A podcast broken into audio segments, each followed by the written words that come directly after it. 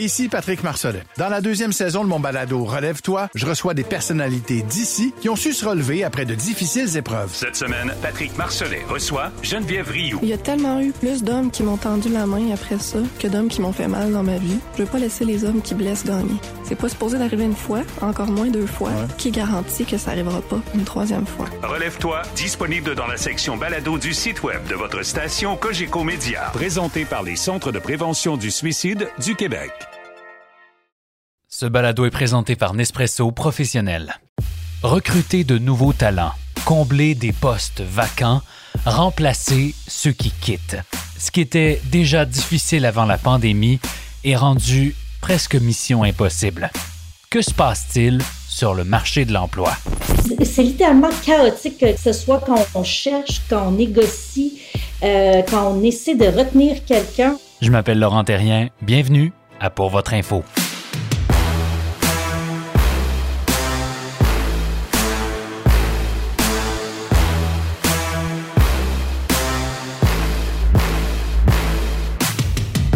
Bonjour à tous. Il y a un sondage de Microsoft qui a été publié en mars dernier qui révélait que près de la moitié des travailleurs dans le monde considèrent changer d'emploi cette année ou l'ont déjà fait. La pandémie n'a pas freiné cette effervescence du marché de l'emploi, bien au contraire. C'est une véritable guerre que se livrent présentement les employeurs pour les meilleurs talents. Comment est-ce qu'on explique ce phénomène-là? Comment on fait pour trouver la perle rare? Et tant comment on fait pour réussir sa transition de carrière si on fait partie de la moitié des travailleurs qui pensent effectivement bouger? Cette semaine, on parle marché du travail avec des pros. Annie Bissonnette, Elisabeth Starenki, bienvenue à Pour votre info. Merci Laurent. Bonjour. Annie Bissonnette et Elisabeth Starenki sont les associées principales et coprésidentes de la Tête chercheuse, des chasseurs de tête spécialisés dans le secteur des communications, du marketing, du numérique et de la création. Les deux entrepreneurs ont toutes les deux une quinzaine d'années d'expérience dans de grandes organisations québécoises. Annie a été directrice de marque chez Vidéotron, Elisabeth directrice marketing et vente chez Infopresse et pour le groupe Antonopoulos. Elles sont coprésidentes de la tête chercheuse depuis 2019. Alors, on va parler du marché de l'emploi aujourd'hui. C'est vraiment ça. Il y en a qui offrent, il y en a qui vendent sur le marché de l'emploi. Puis pour commencer cette discussion-là, je vous ramène en mars 2020, quelques semaines avant que la pandémie nous frappe. On vivait à ce moment-là le plein emploi, voire euh, la pénurie de travailleurs quel est l'état du marché en ce moment? Est-ce qu'on est toujours dans cette période de plein emploi-là? Donnez-nous une idée de ce à quoi il ressemble le marché aujourd'hui, mai 2021. Ben, je vais me lancer. En fait, euh, le marché de l'emploi en ce moment est tout simplement effervescent. Euh, pour, euh, pour continuer dans le parallèle, les transactions sont très, très nombreuses. On a la chance, Elisabeth et moi, d'être aux premières loges dans cette réalité-là du marché mais clairement que euh, on est dans un contexte où la pénurie de talent est de retour, puis je dirais même qu'elle est de retour depuis la fin de l'automne dernier. En tout cas, c'est ce que nous on ressent. On vit un certain chaos. Euh, c'est littéralement chaotique que ce soit quand on cherche, quand on négocie, euh, quand on essaie de retenir quelqu'un, on est dans un, état où euh, on dirait qu'il n'y a plus vraiment de règles qui tiennent les gens réagissent pas de la même façon, se font sursolliciter. Donc, oui, je dirais qu'on est limite dans le chaos. OK, ben on va essayer de l'expliquer, ce chaos-là. On va essayer de, lui trouver des causes. Euh, Elisabeth, tiens, puisque, puisque tu t'es lancée, est-ce que tu peux nous donner une idée, selon toi, des, euh, des raisons qui l'expliquent, ce chaos-là, en ce moment? Je pense qu'il y a plusieurs facteurs, des facteurs divers aussi, euh, qui peuvent aller autant de la pénurie de d'humains, de gens pouvant prendre des emplois et réels. Euh, mais il y a aussi tout un volet très psychologique que la pandémie a amené, où tout le monde s'est remis en question. Puis on dirait que plus aucun plan de carrière ne tient. Puis à travers ça, euh, l'immigration qui a cessé, on s'en rend peut-être pas compte, mais qui comble beaucoup d'emplois ou qui permettent l'avancement d'un pipeline interne euh, d'employés. Il y a beaucoup de gens qui ont décidé de prendre une retraite anticipée Euh, on savait déjà que les baby boomers étaient sur le départ. La pandémie les a juste poussés plus vite. Il y a aussi, je pense, des nouveaux besoins. Euh, donc des nouveaux métiers, euh, des postes plus spécifiques qui sont en recherche, mais auprès de tout le monde quand on pense au marketing, au digital, au e-commerce, euh, aux communications, au RH, tout d'un coup, c'est devenu des services essentiels pour les mhm. entreprises. Puis là, tout le monde cherche les mêmes personnes. Tout ça met une pression sur le marché. Il y a à peu près la moitié, 50 des gens qui disent vouloir changer d'emploi quand on les sonde en ce moment, ou en tout cas, mhm. les sondages, les derniers sondages que je voyais, c'est ça. 49% des gens qui se disent prêts à changer d'emploi au cours de la prochaine année. Et pourtant, vous dites, toutes les deux, ça n'a jamais été aussi difficile de trouver du monde. Expliquez-moi ça, peut-être, Annie, si tu veux m'expliquer ça pour commencer. Euh, nous, on est comme dans un laboratoire humain. Donc, on est vraiment connecté aux états d'âme euh, ben, des travailleurs, des, des, gens qui ont répondu à ce sondage-là, en fait, pour lesquels la moitié se disait, en tout cas, ouvert et curieux. Ouais. Euh, je dirais pas que c'est 50% des gens qui sont actifs. Et puis là, ben, vouloir, tu sais, donc prêter l'oreille, être curieux, c'est une chose. Donc, je dirais qu'on a beaucoup d'écoute. Mais de là à faire le move, de là à bouger, euh, c'est là que les employeurs doivent se lever de bonne heure. Parce que pour convaincre euh, de bouger, ben, ça prend nécessairement euh, ben, des plus, de la valeur ajoutée. Puis c'est là où nous, on a, ben, on a un travail quotidien à faire pour ben, démontrer ces, ces aspects-là, démontrer les défis ben, de nos clients, par exemple, aux candidats pour les attirer. Mais viennent un paquet de facteurs. Donc, on observe une flambée chez les 25-35 ans, des talents déjà qu'on qualifiait un peu plus bohèmes. euh, ben là, ils ont eu une vague d'entrepreneuriat, donc il y a une recrudescence des incorporations sur cette tranche d'âge-là. Qu'est-ce que ça démontre? Peut-être une quête de liberté, probablement. Euh, on a vu beaucoup de gens qui ont envie de bouger de leur rôle actuel, mais qui se transforment dans, vers d'autres choses, comme par exemple beaucoup ben, sont allés en consultation. Donc, euh, tu en as un exemple, Laurent. Donc, beaucoup ont décidé de prendre ce chemin-là ou d'être travailleurs autonomes. Donc, de sortir du cadre plus formel, plus conservateur, en tout cas conventionnel des entreprises pour justement assouvir cette quête de liberté-là. Donc, ça, nous, on observe beaucoup ça. Ça fait que, oui, il y a des gens qui sont prêts à bouger, mais pas nécessairement dans le même réseau. Bien, ce qu'on voit aussi, c'est que, ce, mettons, ce 45 ou 50 de gens souhaitent changer quelque chose, mais il y a des choses qui sont pas prêts à faire et ce qu'on voit particulièrement, c'est la prise de risque. Changer d'emploi, c'est un risque. C'est le risque d'être le nouveau dans une équipe, c'est le dernier arrivé. Donc, s'il y a des coupures, ben, on est le premier à être coupé. Euh, c'est le risque de ne pas être aussi bien l'arrimage, l'équipe. Et ce qu'on voit, c'est que les gens prennent moins de risques de carrière. Donc, ah, ça, c'est surprenant, parce que j'avais l'impression pourtant qu'on se permettait plus de risques. Pas nécessairement. C'est des risques, soit qu'on prend le risque total, on part à son compte, on on, finalement, on part pour notre rêve, on fait ce qu'on a toujours voulu faire. Euh, on a plus d'argent dans nos poches en ce moment, ça fait qu'on se dit, je suis capable de surfer au moins quelques mois ou si pas une année, je me donne la chance. Mais il y en a d'autres, puis c'est très, très concret, là, on le voit, des profils qui, qui traditionnellement étaient en recherche du projet le plus intéressant, de la start-up la plus dynamique. Euh, on parle de tous ces profils en numérique, en TI, en digital, qui cherchent plus le défi que la sécurité. Mm-hmm. Et aujourd'hui, quand ils ont une offre pour une start-up et une offre pour une banque, ils choisissent la banque. C'était du jamais vu. Mais ils choisissent sécurité d'emploi, sécurité de, de, de salaire, des, des conditions, des avantages.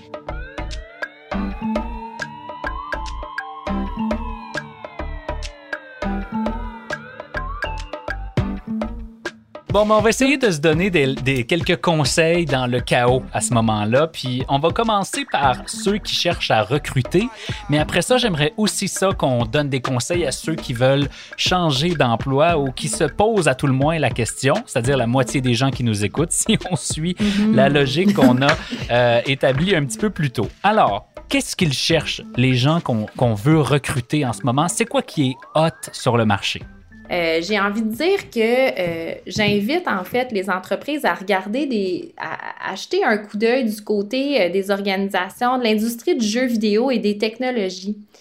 eux, ils vivent la pénurie de talent depuis bien plus longtemps que la moyenne des ours qui écoutent là aujourd'hui. Donc, eux, ils se sont habitués à travailler dans un contexte hautement compétitif avec les talents ils ont comme une longueur d'avance. Bon, bien sûr, ça a aussi changé cette pandémie-là leur façon qu'ils opéraient.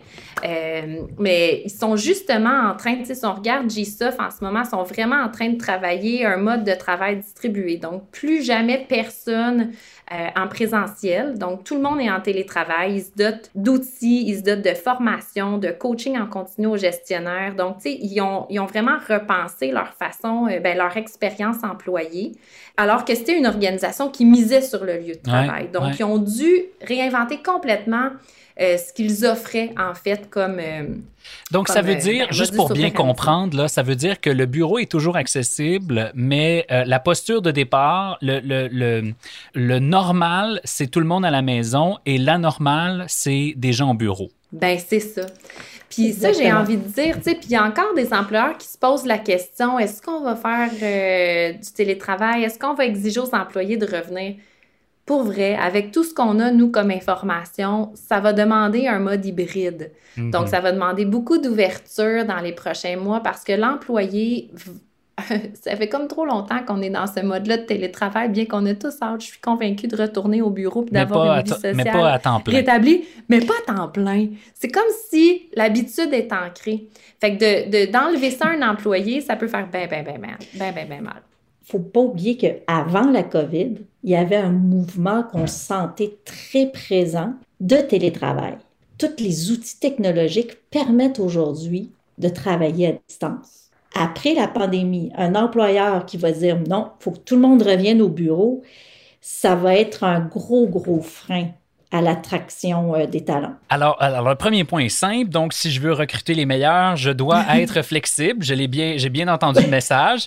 Euh, est-ce qu'il y a autre chose? Je pense à LinkedIn, qui notamment a ajouté une semaine de congé pour tous. Je pense à Twitter, qui a décidé de donner une journée par mois à ses employés de plus de congés.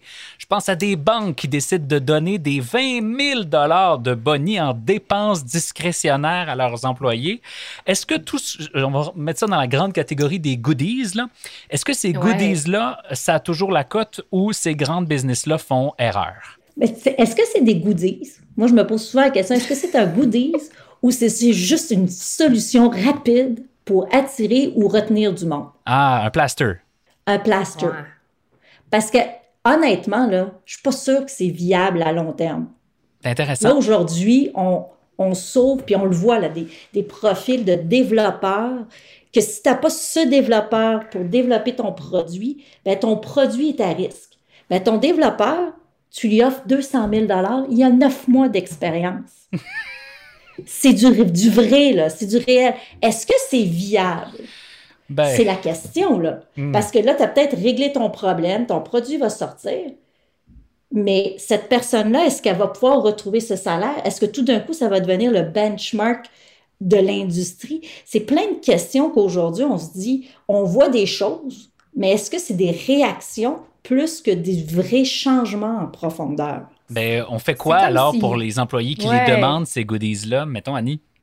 Ben, je pense que ça en prend. Je pense que oui, je suis d'accord avec Elisabeth que c'est ça peut devenir un plaster, puis mais je pense que ça en prend quand même ça en prend, puis en même temps, ça, de, ça, ça devient normalisé parce que, ben, ton compétiteur l'offre, tu l'offres, l'autre l'offre. Fait que, ça devient, t'as comme pas le choix d'embarquer dans le projet, puis d'en offrir des goodies. Puis il y en a plein, puis mon Dieu, il y en a que c'est hyper créatif, puis je me dis, mon Dieu, j'aurais pas pensé à ça.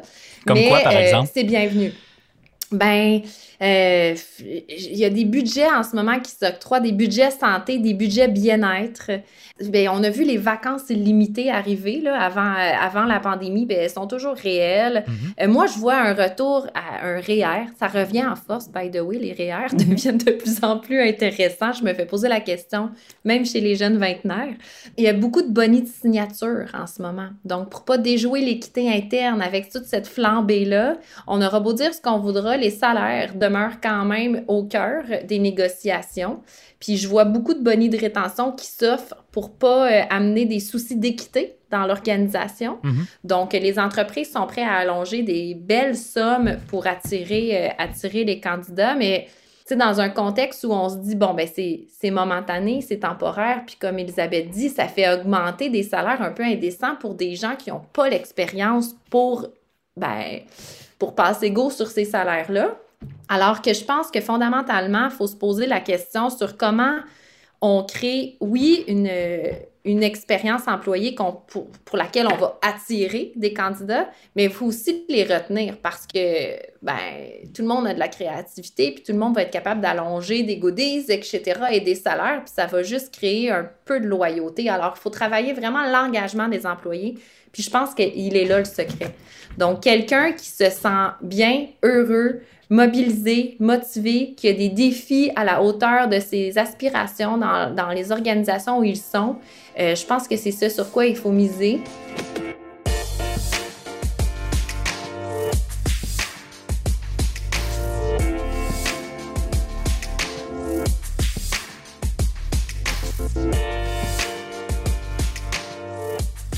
Mettons là qu'il y en a qui n'ont pas réussi malheureusement. Il y a des employeurs parmi nous là, qui malheureusement n'ont pas donné ce qu'il fallait. Et là, il y a certains euh, employés qui cherchent à changer d'emploi et ce sont eux qui sont à l'écoute aussi de Pour votre info. Euh, on fait ça comment en pleine crise? Euh, avez-vous deux, trois conseils pour réussir son changement correctement, euh, assurer une, transition la plus harmonieuse possible? La plus douce possible. Oui, tout à fait. En fait, il y a différents, tu sais, comme je le disais tantôt sur le fameux 50 il y en a, il y en a là-dessus qui sont surtout, ben, il y a des, des chercheurs actifs, donc qui, sont, qui sont vraiment en recherche d'un emploi puis, parce qu'ils n'en ont pas. Donc, eux, c'est une chose, et puis on y reviendra, mais il y a aussi les, les curieux aux curieux, moi, je dirais de se poser les bonnes questions sur ce qui manque à leur bonheur professionnel, ce qui les nourrit encore euh, avant de se lancer. S'intégrer dans un mode pandémique en télétravail, c'est pas une mince tâche. Donc, ça prend beaucoup d'engagement et de motivation. Euh, parce qu'avant, on disait, ben, dans tes 90 premiers jours, il faut écouter. Il faut écouter pour bien comprendre ton milieu. Euh, euh, donc, euh, tu apprivoiser ton nouveau lieu de travail. Alors qu'aujourd'hui, écoutez, comme Elisabeth le dit, c'est plus difficile, les occasions se font rares. Fait que j'ai envie de dire, ben, il faut que tu montres ce que tu as dans le ventre assez rapidement pour te, un, te sentir utile et euh, ben, te rendre utile puis avoir une valeur dans, dans l'organisation. Fait que, au curieux, posez-vous les bonnes questions. puis aux chercheurs actifs, ben, Elisabeth, tu peux, je te fais, je, te, fais la passe là-dessus, mais je pense que tu en, as, quand même donné un petit peu tantôt des conseils là, euh, à cet égard-là. Bien, aux actifs, je dirais, euh, il ne faut pas minimiser la, le contexte. Et on, quand on change d'emploi, on arrive dans un autre univers, mais ça ne veut pas dire que tout est parfait. Je pense qu'il y a une réalité qu'il faut que tous admettent qu'en ce moment, tout le monde fait son possible pour être les meilleurs gestionnaires, les meilleurs employeurs, les meilleurs employés. Et ça demande une certaine patience de part et d'autre. Mm-hmm. Euh, puis une patience chez les employés particulièrement. Parce que souvent, quand tu changes d'emploi, là, tu te dis, j'ai fait le gros mot, j'ai osé, euh, j'ai choisi une entreprise.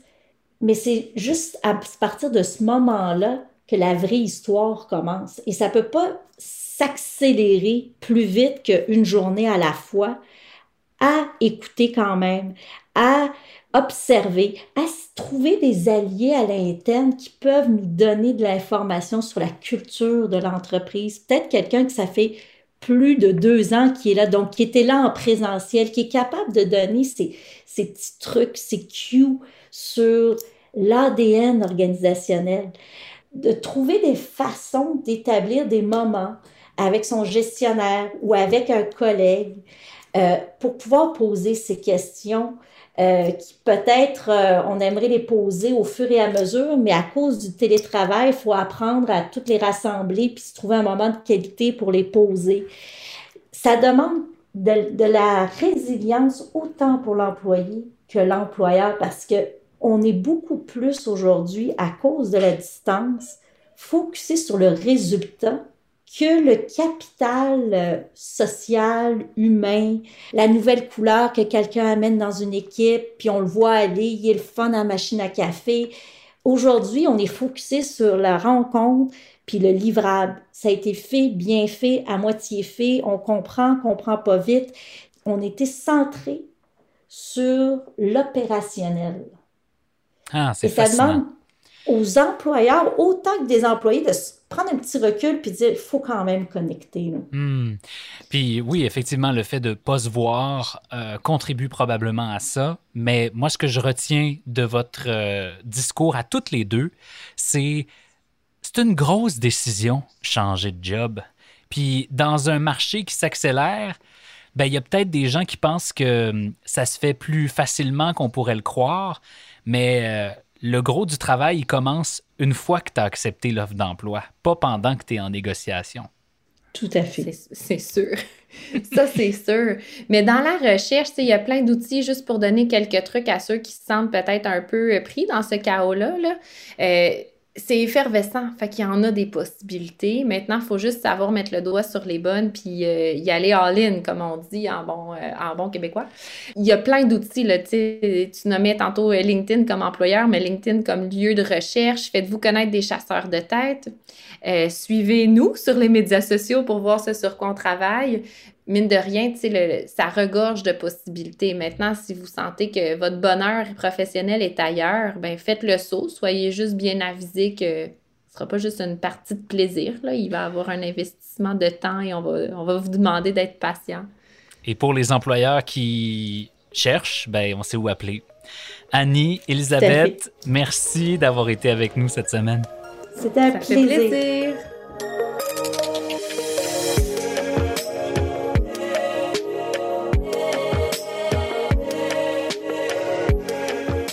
En terminant, voici ce que vous devez savoir. Ce que vous devez savoir est présenté en collaboration avec InfoBref. InfoBref, ce sont des infolettres destinées aux professionnels et aux gens d'affaires que vous recevez tous les jours, jusqu'à deux fois par jour directement dans votre boîte courriel, qui vous résument l'essentiel de l'actualité. Si vous ne connaissez pas encore InfoBref, je vous invite à vous abonner en allant à infobref.com. Tesla, c'est sans conteste une des grandes vedettes de la bourse américaine, mais vaut-elle vraiment ce que les investisseurs y pressentent? The Economist nous offre cette semaine une analyse fascinante sur les dessous de cette entreprise et les raisons pour lesquelles son évaluation est aussi élevée. En fait, plus qu'une entreprise de fabrication de voitures, Tesla, c'est surtout une entreprise d'innovation, d'intelligence artificielle et de robotique. L'entreprise pourrait bien être sur le point de créer plusieurs disruptions technologiques dans de nombreux marchés. Et du même souffle, on entrevoit le principal obstacle qui pourrait se dresser sur la route de l'entreprise. Le marché de l'automobile est profondément enlisé dans la géopolitique. Tesla et Elon Musk auront-ils ce qu'il faut pour naviguer dans ces eaux troubles? Je vous invite à aller lire cet article fascinant dans The Economist.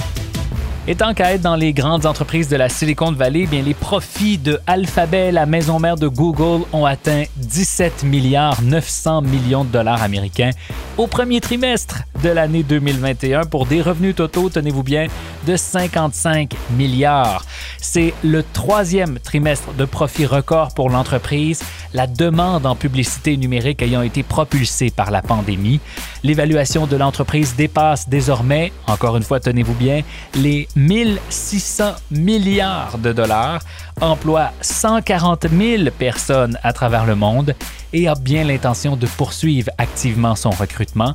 Une domination du marché qui pourrait bien donner des munitions à ceux qui croient que l'entreprise exerce en fait un monopole.